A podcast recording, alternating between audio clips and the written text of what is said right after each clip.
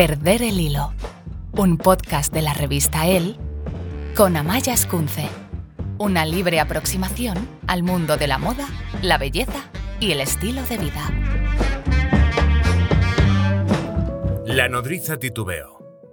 Sabía muy bien cómo olían los niños de pecho. Lo sabía con gran precisión.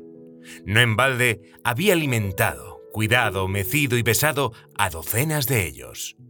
Era capaz de encontrarlos de noche por el olor. Ahora mismo tenía el olor de los lactantes en la nariz, pero todavía no lo había descrito nunca con palabras. ¿Y bien? apremió Terrier, haciendo castañetear las uñas. Pues... Empezó la nodriza. No es fácil de decir porque... porque no huelen igual por todas partes, aunque todas huelan bien. Veréis, padre, los pies, por ejemplo, huelen como una piedra lisa y caliente. No, más bien como el requesón. O como la mantequilla. Eso es, huelen a mantequilla fresca. Y el cuerpo huele como una galleta mojada en leche. Y la cabeza, en la parte de arriba, en la coronilla, donde el pelo forma un remolino. Veis, padre, aquí, donde vos ya no tenéis nada. Aquí, precisamente aquí, es donde huelen mejor. Se parece al olor del caramelo.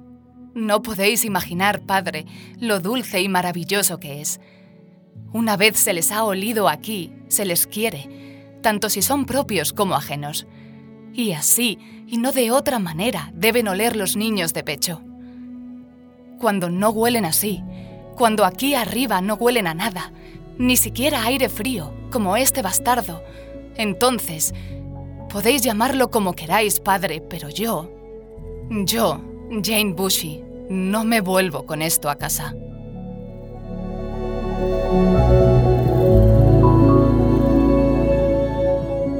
El protagonista de la novela El perfume, de Patrick Suskin, no desprende ningún olor. Y esa rareza le obsesiona toda su vida desde que era un pequeño bebé abandonado por su madre. El olor a bebé es en sí mismo una idea de perfume, Existen grupos enfrentados entre los que creen que un adulto nunca debería oler a bebé y los que lo buscan como un santo grial. El enuco de toda la vida, con todas sus variantes. La constante suele ser el petit grain, el nerolí y algún cítrico. Puede que algo de talco. Y listo. Creo que es el aroma que más huelo en el ascensor de mi casa. Dura poco, eso sí. Por eso en la calle es mucho más complicado de apreciar. Creí que era solo una vecina, pero en mi bloque al menos tres usan o nenuco o algo similar, y todas superan los 30 años.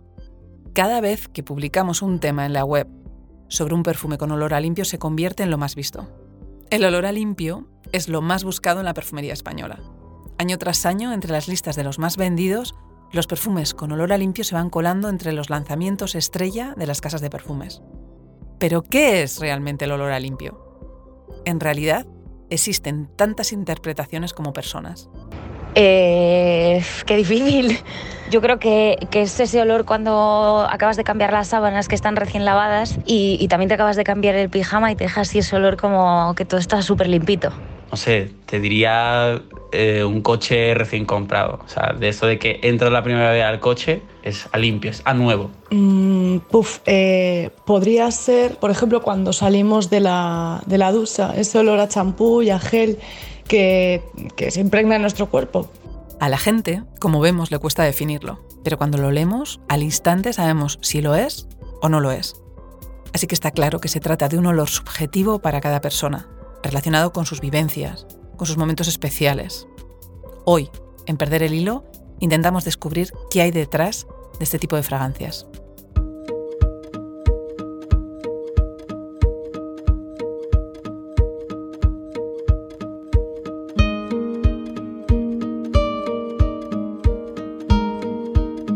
Quizá el olor a limpio tiene mucho que ver con lo que antes denominábamos perfume fresco. Normalmente, ese que nos hace pensar en flores blancas, en la brisa marina, en el campo, es el que tradicionalmente ha guiado la fragancia de la mujer española y que ha derivado en esta nueva tendencia, la del olor a limpio. Perfumes que en su composición incorporan notas que automáticamente nos hacen pensar en casa, en ropa recién lavada, en el olor de las pastillas de jabón, de los polvos de talco.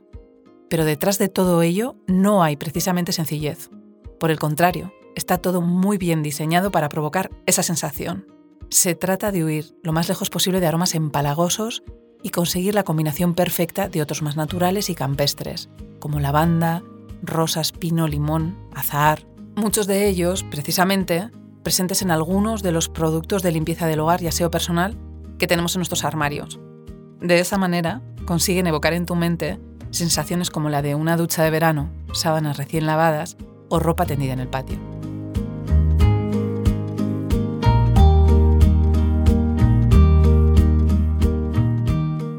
Pero, ¿por qué nos cuesta tanto definir exactamente lo que es el olor a limpio, incluso a aquellos que se dedican a ello? Le he preguntado a una de las personas que, en mi opinión, mejor entiende y expresa lo que transmiten los olores. Anabel Vázquez, copropietaria de la web de belleza Laconicum.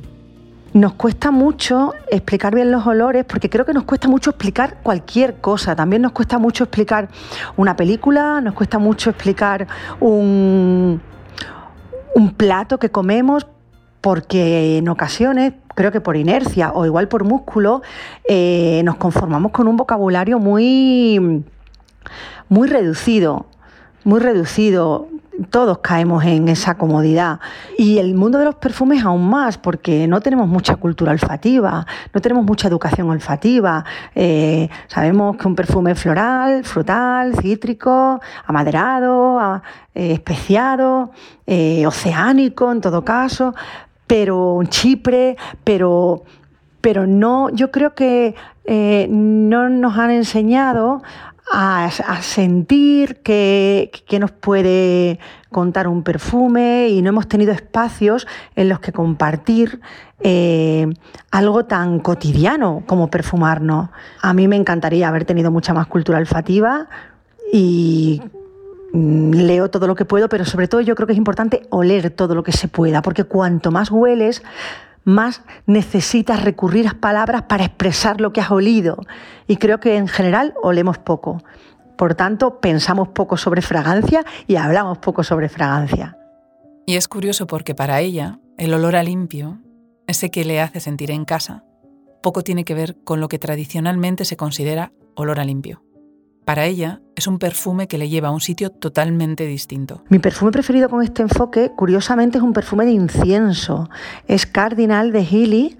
Mm, al incienso normalmente se le atribuyen unas cualidades muy mm, pesadas y muy voluptuosas y yo creo que puede ser absolutamente fresco y, limpio. Eh, Cardinal me parece una fragancia maravillosa y para mí es ese aroma que hay eh, cuando paseas por una iglesia o cuando paseas por un claustro de un monasterio y está limpio o hay rocío en alrededor o, acaban de abrir la puerta, es ese incienso mezclado con la piedra, eh, mezclado con el agua que a mí me parece absolutamente embriagador. Yo me siento limpia cuando, cuando lo uso. Pero esas interpretaciones más clásicas del olor a limpio influyen en las ventas. Según Anabel, en la Conicum sí lo notan. No hay más que ver cuáles son los perfumes más vendidos. Aunque en el caso de aquellas fragancias tipo olor a bebé, ella misma tiene algunas reticencias. En la Conicum sí notamos esa fijación. Eh, puro lino es una de nuestras fragancias más vendidas, es una fragancia de una casa perfumista romana que se llama Ficina del Essence y recrea, pertenece a esta familia de, fragancias que mm, recrean esa sensación tan placentera de la ropa limpia, de la ropa blanca y puro lino es delicioso, delicioso. Otro de nuestros de nuestros productos, ni siquiera fragancias, productos más vendidos es Bontibú, que es un de toilette infantil. Yo sí que creo que, que a cada edad su fragancia. Igual que un bebé, igual no tiene sentido que huela a, a Chanel número 5. Yo creo que el mundo de la perfumería es, es absolutamente rico y denso y, y profundo como para eh, oler a un perfume infantil que son una delicia, pero no cuentan tantas historias, yo creo. No sé, además yo no soy nada nostálgica y, me gusta oler adulta y me gustan los aromas complejos y, que cuentan muchas cosas. Nos cuesta mucho cumplir años como para, como para oler a bebé.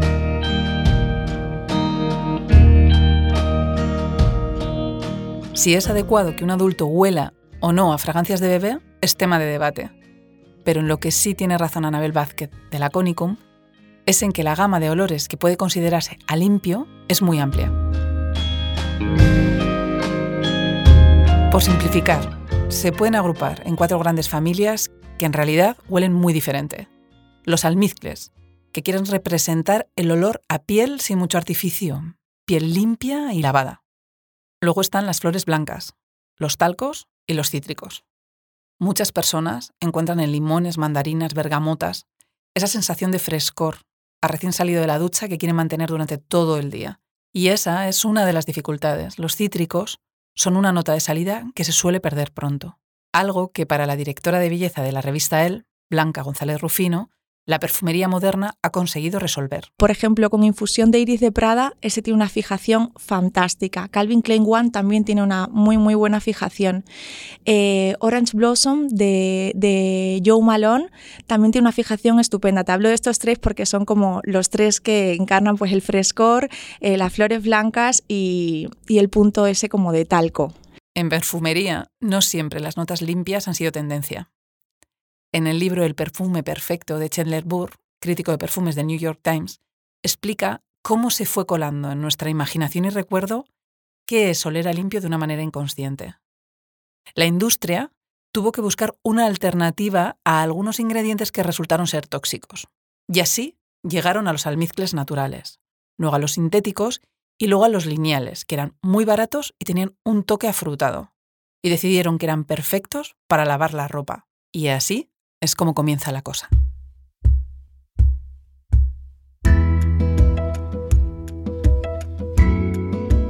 Jean-Claude Helena, uno de los perfumistas más famosos del mundo, lo explica así en este libro. Los primeros detergentes perfumados llegaron a Francia procedentes de Estados Unidos, donde existían antes de la guerra. Colgate, Procter Gamble, Unilever. Ellos crearon estas moléculas en un laboratorio. Las olieron y pensaron que tenían un aroma fuerte y eran estables. Y además eran más baratas de producir. No se disolvían en el agua y olían bien, entre comillas, que es como decir que a la gente le gustaba el olor, lo cual es una cierta definición de lo que es bueno. Descubrieron que si las ponían en el detergente se agarraban muy bien a los tejidos durante el lavado. Así que pusieron grandes cantidades en los productos de limpieza y los sacaron al mercado. ¿Qué pasó? Que la gente asoció ese olor del detergente a la idea de limpio. Las moléculas pasaban de la ropa a su piel y la gente se acostumbró a relacionar esos dos conceptos, aunque de manera inconsciente. Y esa asociación se expande a la perfumería. Para Elena, la tendencia higiénica en la perfumería empieza con Paco Rabanne en 1973, que se alejaba de los cueros y olía como los pasillos de una droguería. Pero la revolución llegaría después contra Carnoir, con Coolwater, pero sobre todo con CK1 de Alberto Morillas. Este perfume transformó el mercado y el gusto de millones de mujeres.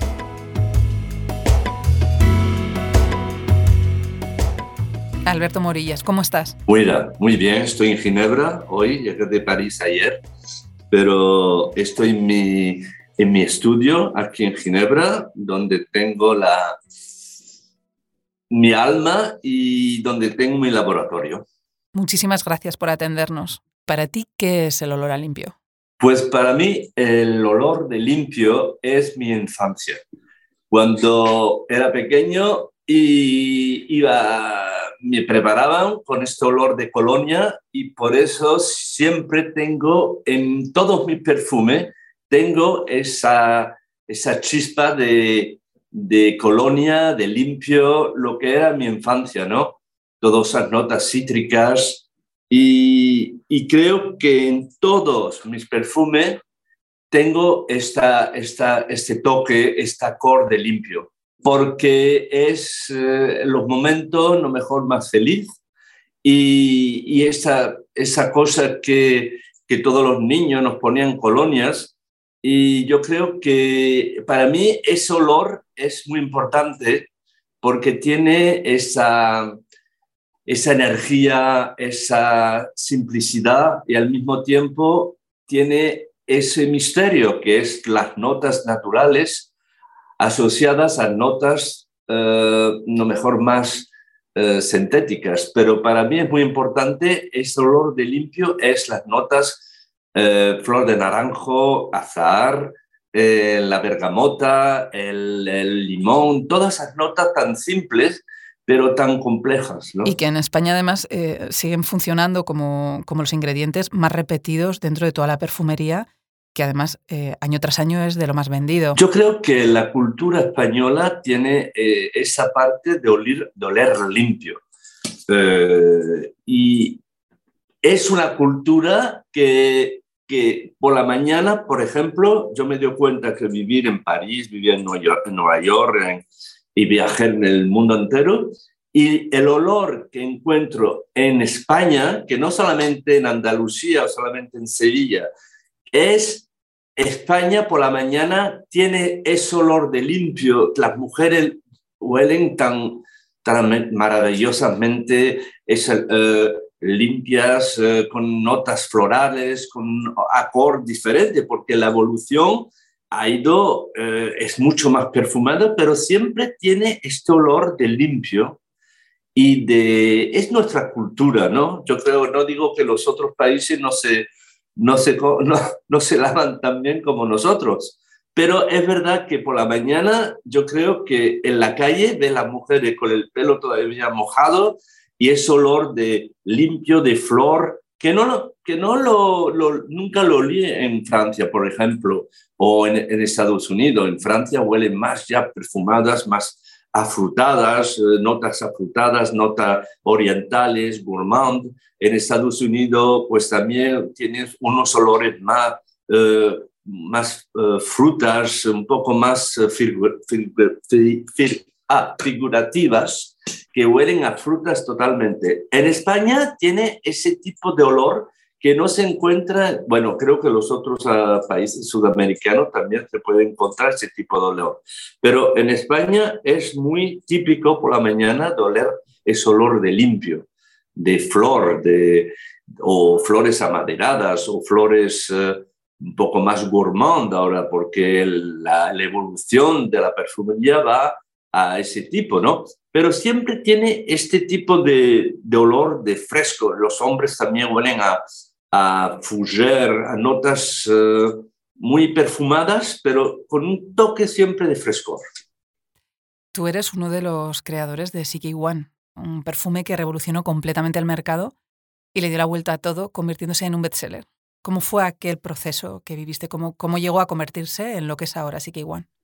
Pues mira, yo me acuerdo que este perfume lo trabajé muchísimo en Estados Unidos Iba casi una vez por mes a Nueva York para trabajar con el equipo de Calvin Klein.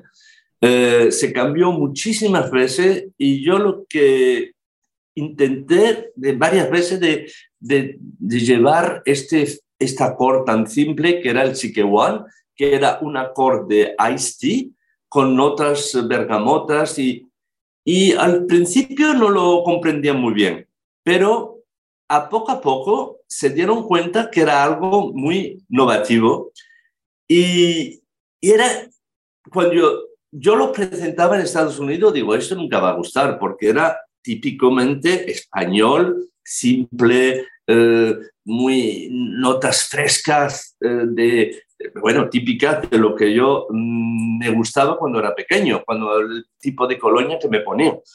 Pero yo creo que fue una ruptura totalmente innovativa y lo que es increíble con el Secret One, que en tres meses ya gustaba el mundo entero. Quiere decir que era un producto que después de 23 años que estuvo, que lo que, que, hice esta, esta, esta, creación, sigue tan moderna, sigue con tanto éxito y es, no sé lo mejor porque era esa simplicidad que todo el mundo lo comprendía, ¿no?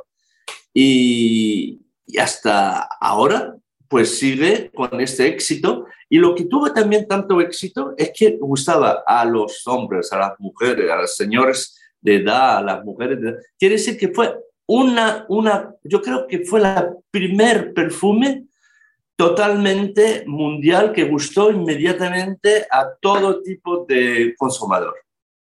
si eso fue una rareza en aquella época que se adelantó a su tiempo porque se consideró eh, el primer perfume unisex en perfumería, ¿no? Lo que fue todo un cambio.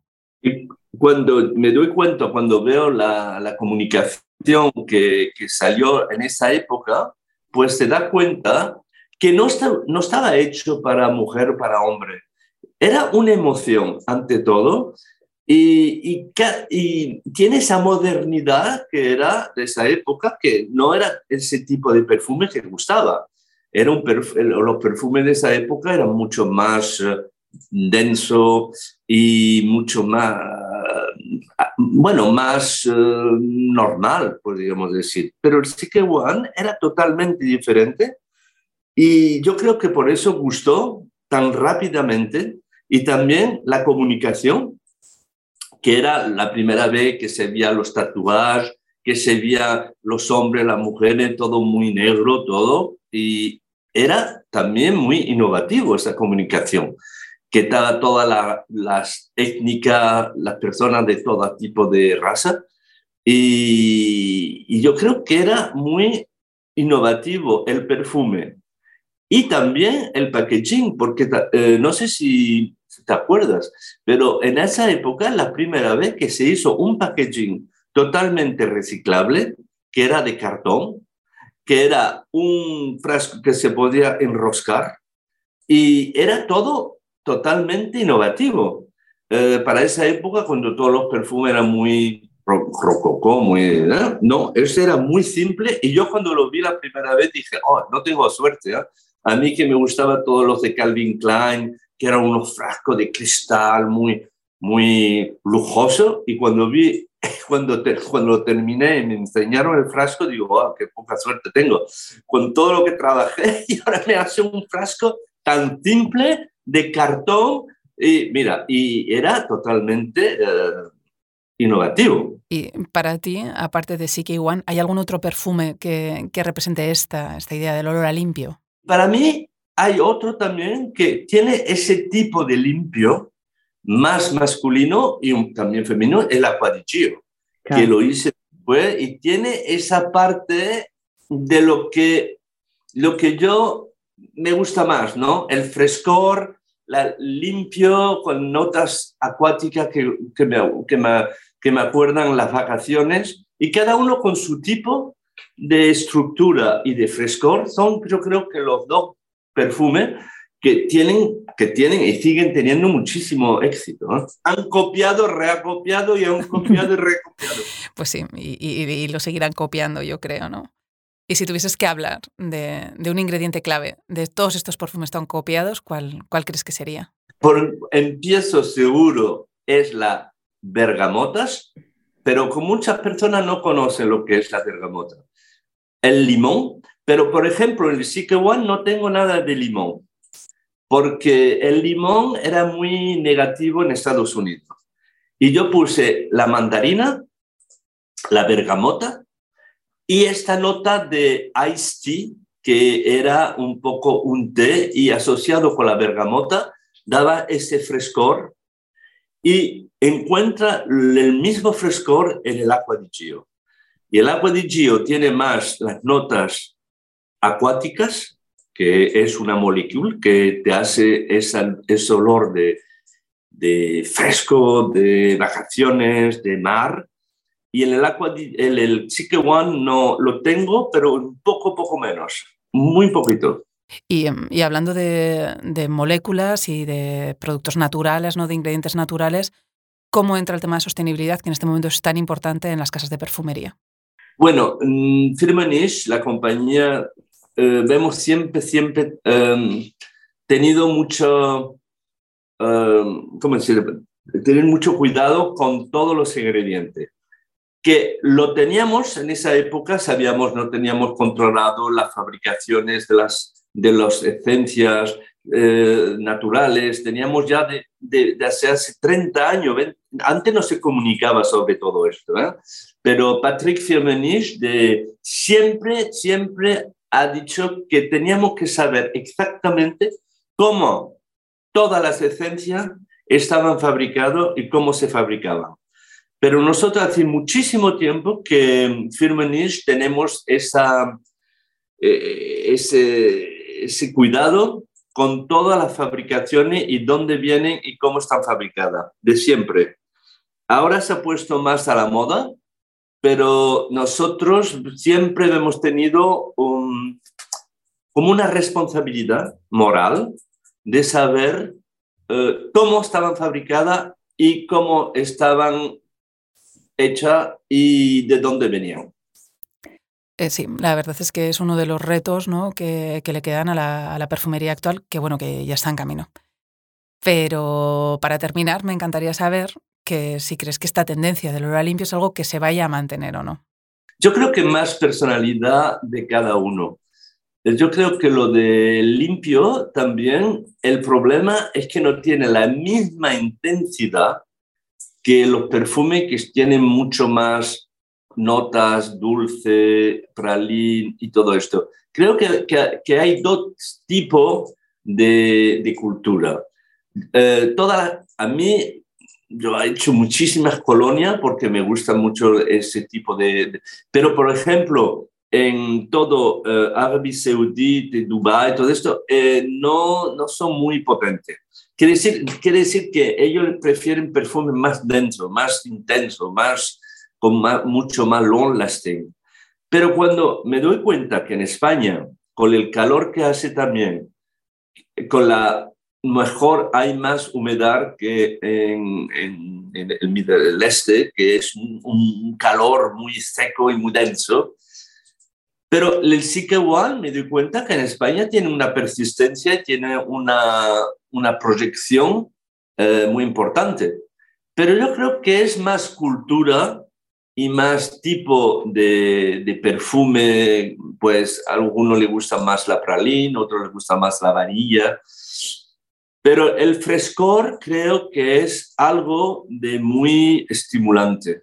Y todo el mundo, al momento de, de tomarse un vaso de agua, pues siempre nos gusta tener esa, esa simplicidad y ese frescor. Y yo creo que los perfumes eh, de limpios tiene esa, esa firma, ¿no? Simplicidad, frescor y, y algo que, que, que, te, que te alegra, que te gusta, que, que te sientes bien, ¿no?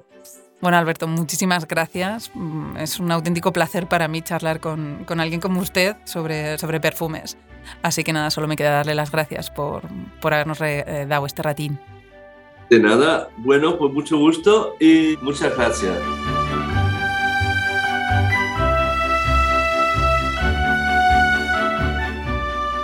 El olor es el sentido que más capacidad tiene de transportarnos. Por eso muchas veces buscamos en los perfumes los olores que nos llevan a nuestra infancia o incluso que nos hacen recordar a las personas que amamos. Esa es nuestra manera de memorizar el olor.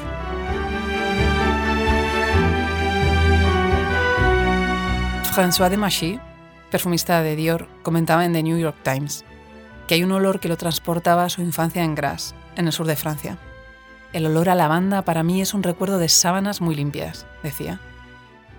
Mi abuela blanqueaba sus sábanas poniéndolas sobre el césped para que se secaran al sol. Para recordar un olor, porque es tan abstracto, tu cerebro tiene que recordar todo lo que lo rodea. El lugar, la luz, los colores, todo. El olor está incluso en tu cerebro. Es muy preciso en tu memoria, mucho más que cualquier otra imagen. Quizá uno de los embajadores de la marca, nos puede explicar mejor cómo se consigue condensar todo eso en un frasco de perfume. Estamos con Daniel Figuero, eh, embajador de perfumes, de fragancias de la Casa Dior y que tiene uno de los trabajos que yo creo que a mí me encantaría. ¿Cómo se hace un perfume? Desde la ideación empieza desde Dior, empieza desde el perfumista, empieza desde el embajador, empieza ¿cómo empieza? Pues en, en, el caso de Dior cuidamos casi casi desde que crece la flor porque tenemos acuerdos exclusivos con, con, las, eh, con los terrenos Eh, no, tenemos, no somos dueños de los terrenos donde se cultiva, pero sí tenemos un acuerdo por el que la producción es solo para nosotros, solo para Dior. A cambio les apoyamos eh, económicamente de manera sostenible a lo largo del tiempo. Pero esas flores, digamos, son solo para Dior, en exclusiva. Y a partir de ahí, pues destilamos eh, o extraemos, el perfumista crea la fórmula y se distribuye por el mundo. También tenemos un taller de diseño exclusivo de frascos, es decir, todo se hace dentro de la casa. Y tú serías como una especie de altavoz, ¿no? De todo ese proceso creativo desde el agricultor, entiendo, hasta la parte que también habrá, porque aparte de la agricultura hay una parte de moléculas, una parte química que, que también funciona, y luego la fórmula, el marketing, y luego estás tú. La fórmula siempre es secreta, pero eh, sí, somos una especie de, de altavoz o de correa de transmisión entre el perfumista, que al ser uno. no puede estar en todas partes, pero al revés también nos gusta mucho escuchar lo que piensa el cliente de las fragancias, lo que les gusta, lo que no, y eso se lo transmitimos a él.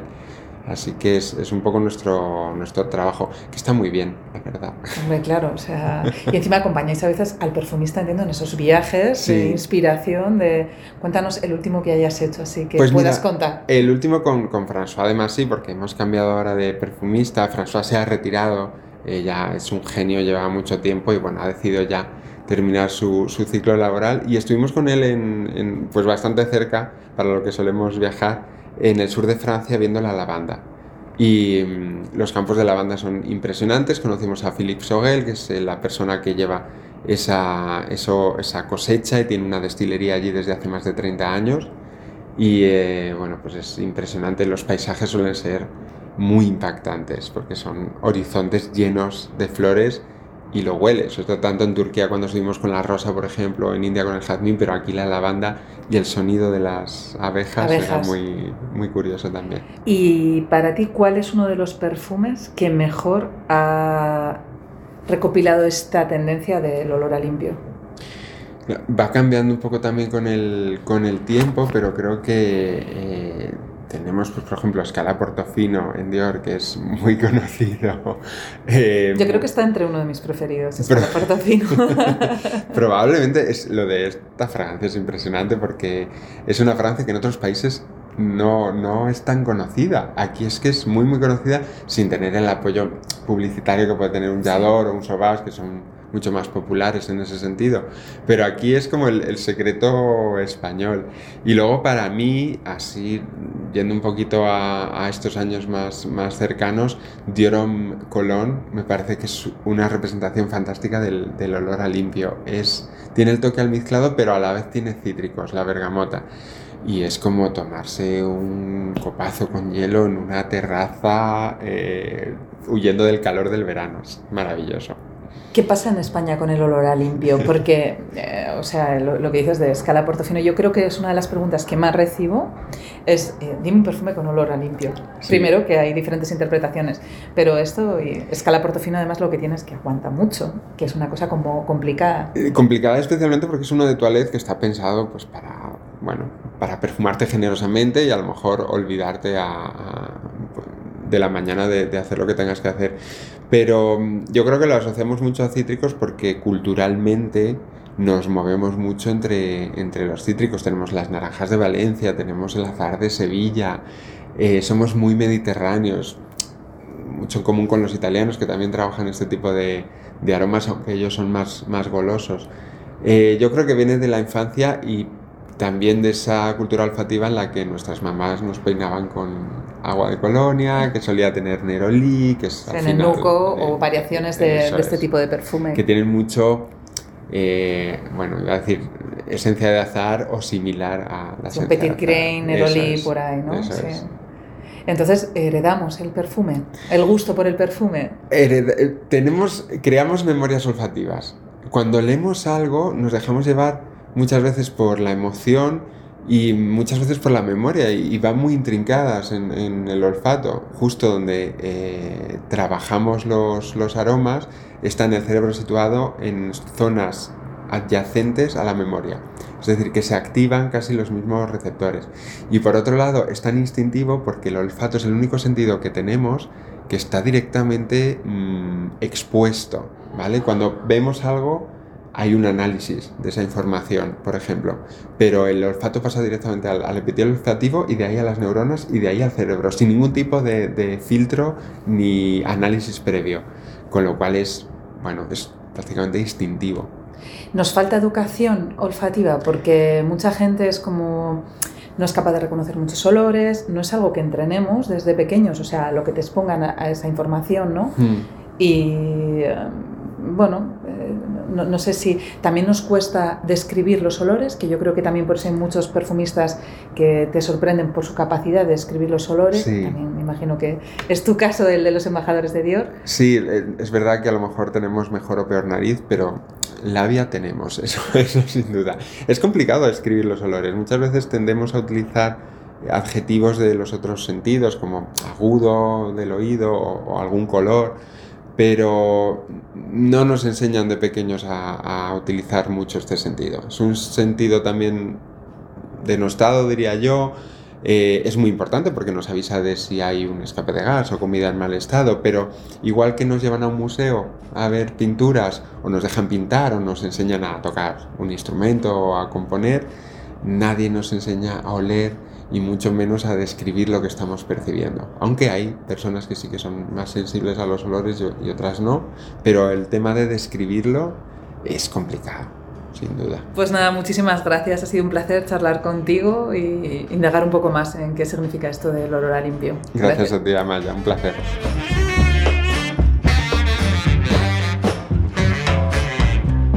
Lo limpio parece que tiene algo que ver con la niñez o con nuestra infancia. Muchas de las personas que hemos entrevistado recuerdan a su madre, a su abuela, su casa familiar entre esos aromas que durante el resto de su vida los van a acompañar como refugio. En mi cabeza, eh, esa imagen es mi madre preparándose para salir a cenar con mi padre. Huele a clavel, a lima, albahaca, algo de jazmín y almizcle. Todo eso está saliendo del baño. Ese recuerdo huele a Rochas, uno de los clásicos de la perfumería en España que arrasa en ventas cada Navidad. Y cuando yo huelo ese perfume, viajo en el tiempo. Tengo 10 años y todo está bien. Poco más se le puede pedir a un perfume. Que te devuelva a ese lugar donde estabas a salvo. Sea cual sea tu versión olfativa de ese recuerdo. Perder el hilo. Un podcast de la revista El con Amaya Escunce.